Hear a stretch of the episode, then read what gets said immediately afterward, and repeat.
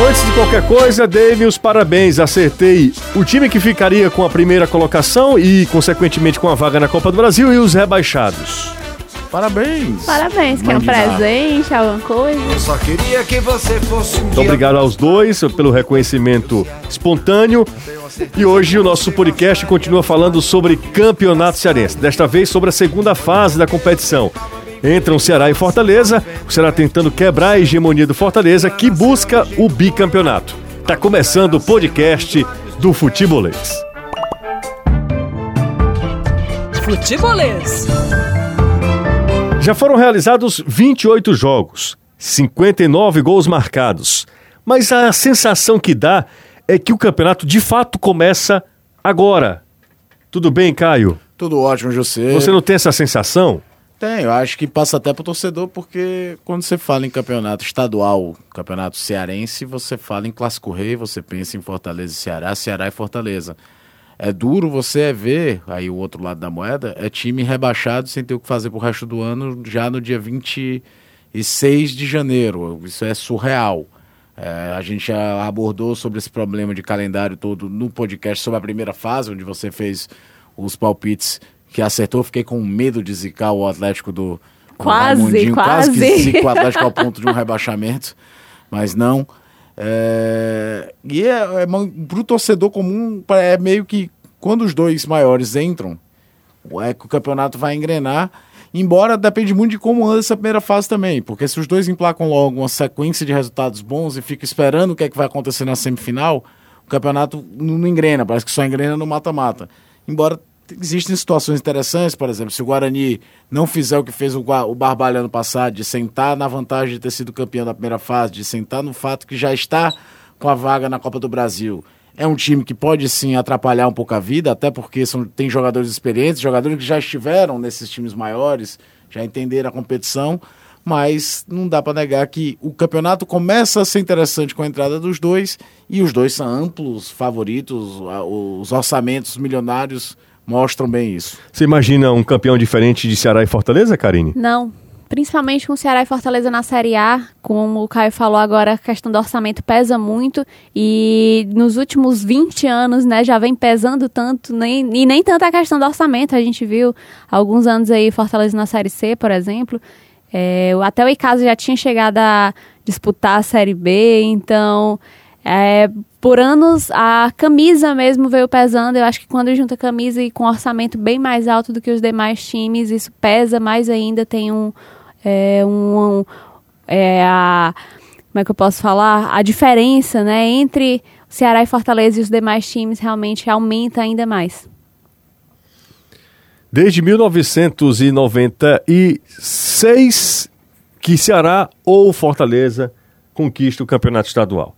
Tivemos um em casa forte, já tivemos um Guarani de Sobral por muito pouco, não tirando a possibilidade, aliás, não tirando o título do Ceará em 2013.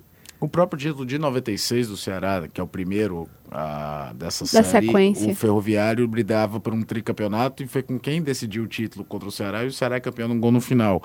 É, existem histórias de. Existem, vamos falar assim, campeonatos anteriores em que gente fora da dupla poderia ter ganho, uhum. incluindo esse de 96, incluindo de 2013, de 2005, talvez tenha sido aquele que o Icasa ficou mais próximo de ser campeão, que o Clodoaldo marca o gol na, no final do jogo, levando a partida para a prorrogação, aí o Fortaleza ganha o campeonato de 2005.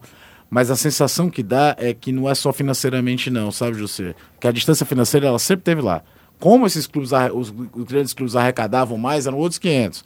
Às vezes vinham mecenas e botava muito dinheiro. Às vezes vinha alguém com interesse político, é, uma campanha publicitária com torcedores. Hoje o crescimento é muito mais. É, é, a diferença ela é não só financeira, é estrutural. Os clubes são muito maiores como clubes mesmo do que eram antigamente.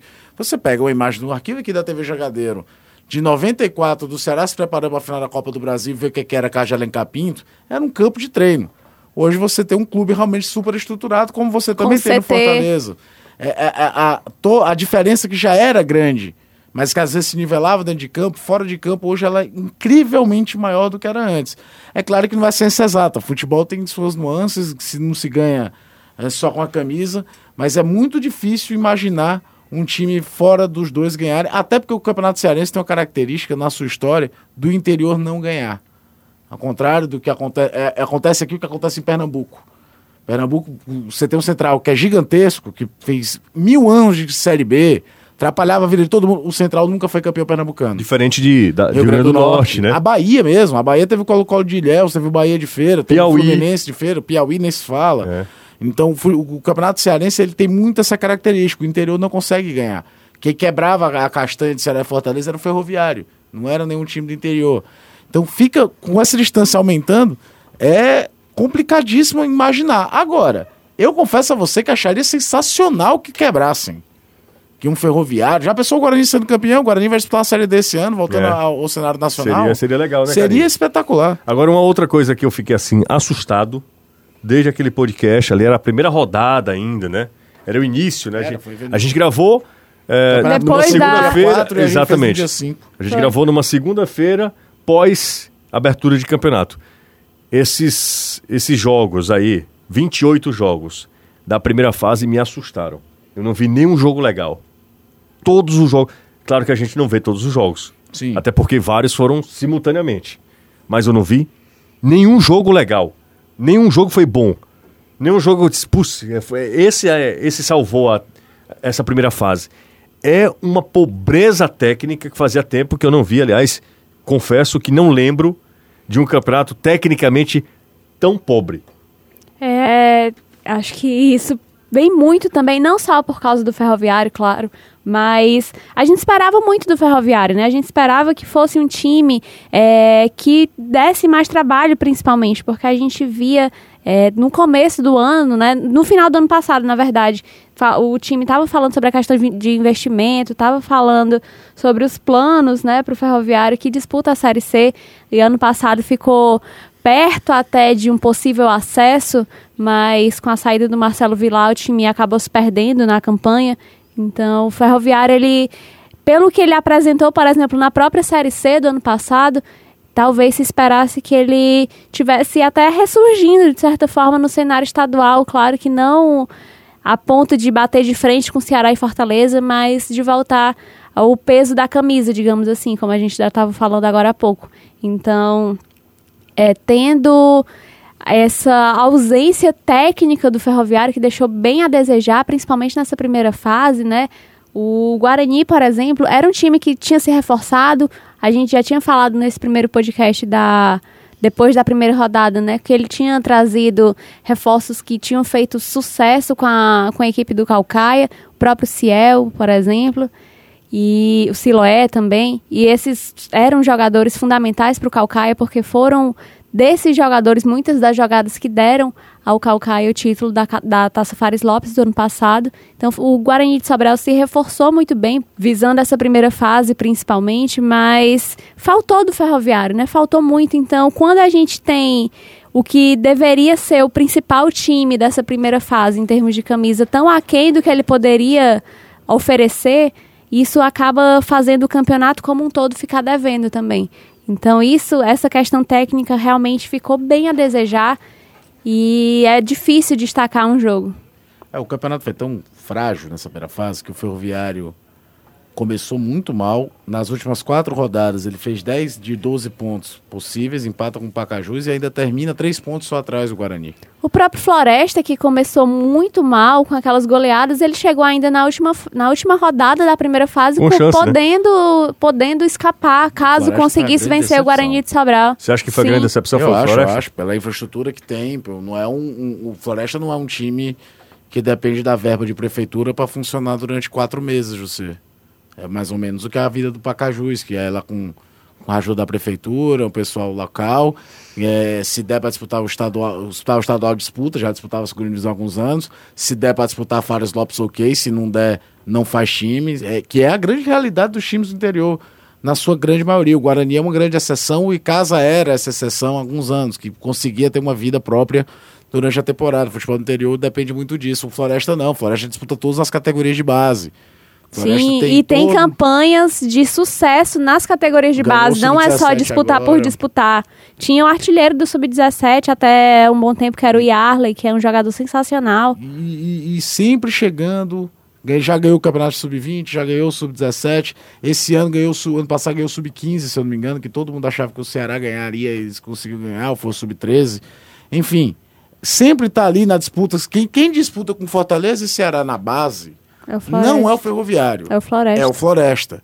Então, é- não é uma coisa é, é, perecível, você tá entendendo? É, é fixo, tem lá um centro de treinamento muito grande. Pois é, e aí eles, E eles aí- contratam o Luan Carlos no ano passado. E não colocam Dão- ele dão- na Série D. Exatamente, eles, eles, Eles dão, terminam a Série D com o Raimundinho eles ainda. dão uma chance pro Luan, né? O Luan, o Luan ele dirige o o, o Floresta no, Na na, Fares Fares Lopes. Lopes. né? Sim. Na Fares Lopes. O Luan não deu certo no Floresta, né? Pra falar a verdade, né? Não, não conseguiu, só Não ganhou conseguiu. Do, do, do Horizonte, né? Só ganhou aquele 4x1 do Horizonte. Foi. Não, ganhou e, e nem na Fares Lopes também, né? Na Fares Lopes também não. O Raimundinho mesmo no Atlético teve resultados melhores, jogando no, no, com um time com um elenco muito mais curto do que o do Floresta. É um momento até de repensar. A ideia de você ter jogadores da base, valorizar, botar para jogar no time de cima é ótimo, é vitrine.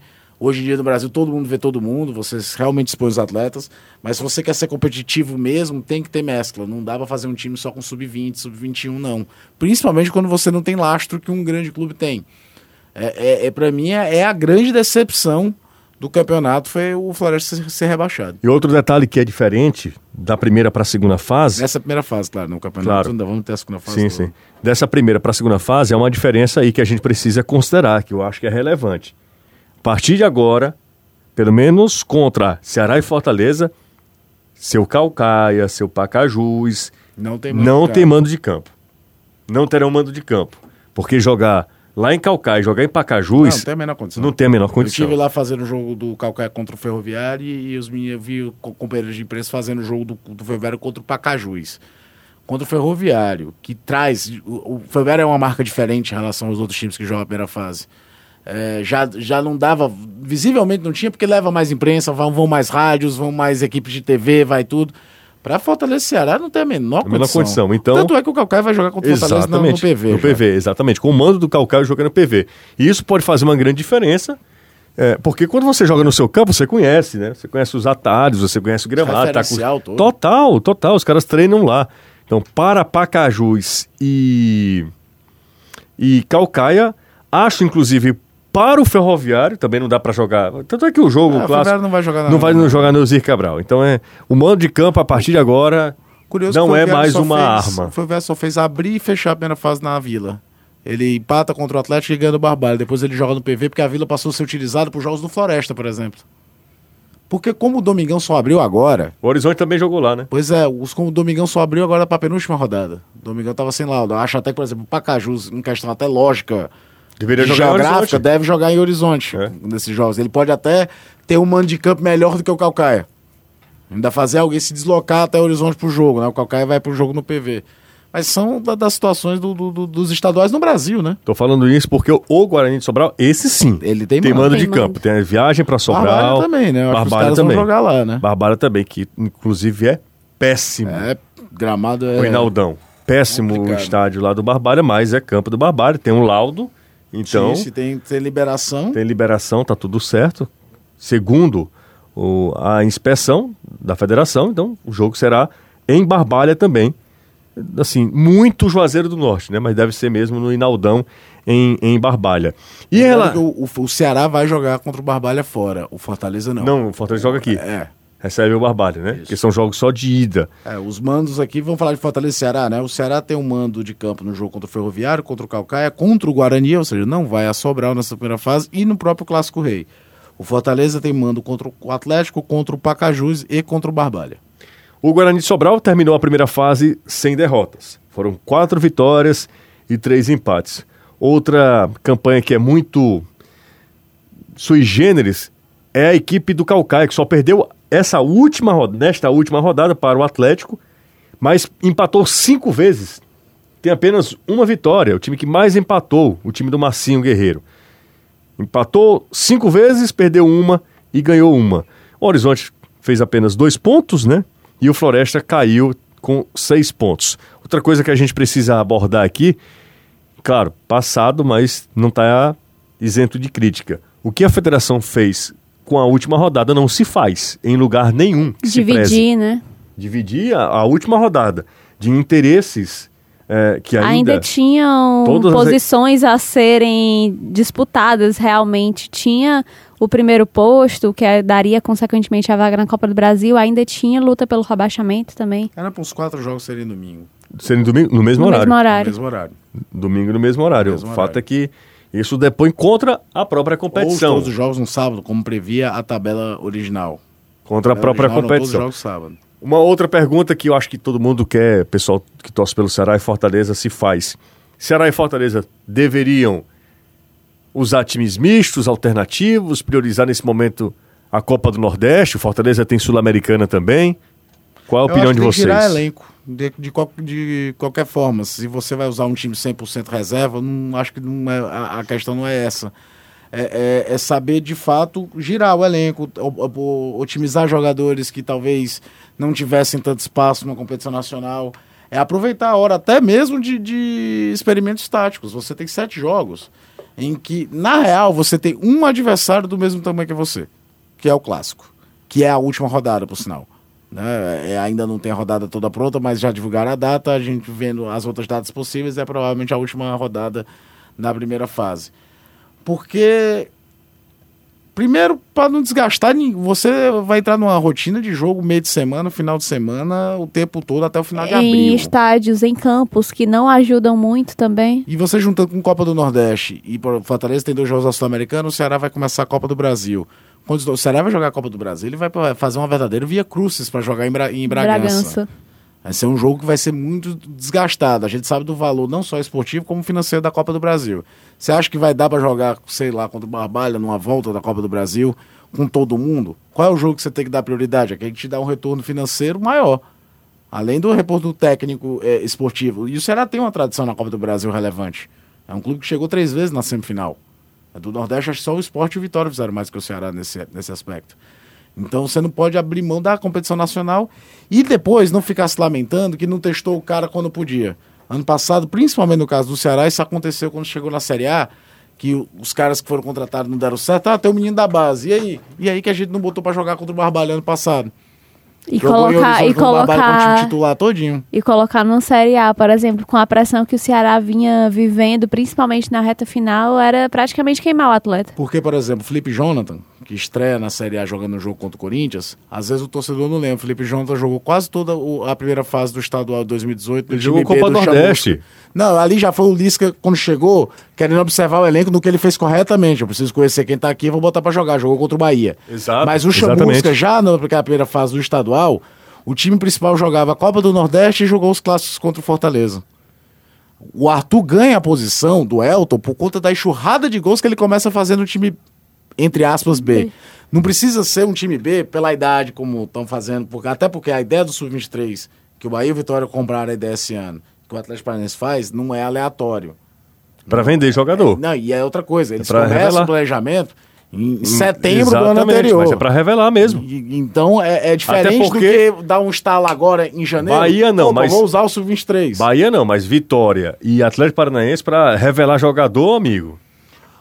E o Vitória trouxe de volta um presidente que é um cara cheio de problemas, polêmico, machista pra caramba, escambau, mas que foi ele que implantou o sistema de base do Vitória que mais revelou jogador na, na história do futebol baiano, que foi aquele Vitória dos anos 90.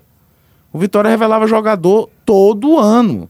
E todo time do Vitória que conseguia alguma coisa relevante Tinha alguém. um outro É. jogador, por exemplo, o, o time campeão do Nordestão em 99, semifinalista do Brasileiro, tinha o Petkovic no primeiro semestre, depois teve outros jogadores, mas tinha o Fernando, que era até cearense foi depois ídolo no Japão, tinha o, o, o Cláudio Tauá, que tinha sido levado para lá, foi jogar na Holanda, Fábio Costa no gol, sempre jogadores que deram retorno financeiro e esportivo pro Vitória. Você acha que a torcida, Karine, vai comprar a ideia agora? Porque os, a maioria dos jogos, se não todos os jogos, deram prejuízo nessa primeira fase. Até falando da questão também de negócio, de mercado. Você acha que a partir de agora, com duas marcas fortes, como Ceará e Fortaleza, a gente pode ter um campeonato também mais atrativo, mais rentável também nesse aspecto? Ou você acha que o torcedor está muito mais preocupado com outras coisas também, com outros campeonatos? Mais rentável em comparação à primeira fase, sim, mas eu não sei se há ponto suficiente de, de lucros mesmo, né? Porque às vezes até no- nos próprios campeonatos nacionais, é, dependendo do público, essa questão financeira nem sempre é tão garantida assim.